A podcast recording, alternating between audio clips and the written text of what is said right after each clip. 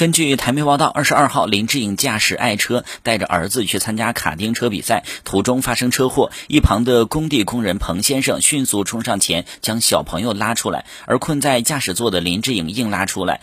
根据彭先生形容，林志颖的儿子被救出后没有哭闹，只是缓缓说：“今天不能参加赛车比赛了。”林志颖的脸则都是血，伤势比较严重。他回忆说，当时车上人还没拉出来，车头就开始传出爆炸声，火势已经开始扩大。在救出两人不到五秒。火势就已经蔓延到了驾驶座。